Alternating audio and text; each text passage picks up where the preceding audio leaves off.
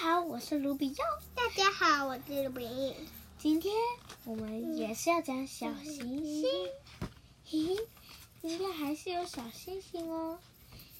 为了庆祝万圣节，小星星、小小猪还有小小小鸭打扮了不同的造型。小星星打扮成鬼，小小小鸭打扮成小糖果，小小猪打扮成跟个朋友。山姆大熊的样子，想要吓一吓他，准备出门去要糖果了。小小猪故意打扮成山姆大熊的样子，想给山姆大熊一个大惊喜。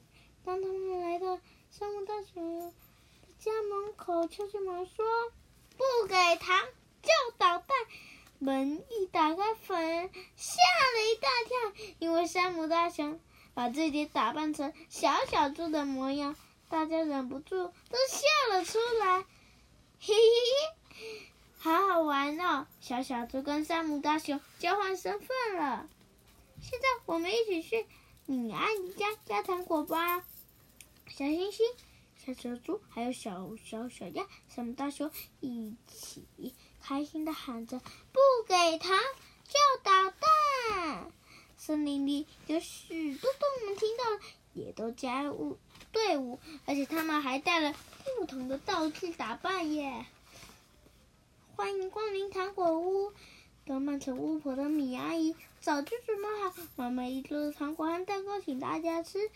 小星星说：“下一次我要打扮成糖果屋的兄妹，我当妹妹。”小小猪说：“我当哥哥。”小小小鸭说：“那我就装扮成糖果屋，就有吃不完的糖果了。”嘿嘿嘿，今天故事也很短，这一次也是要让我们学习知识。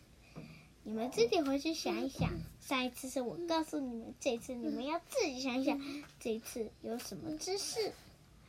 好了，拜拜喽。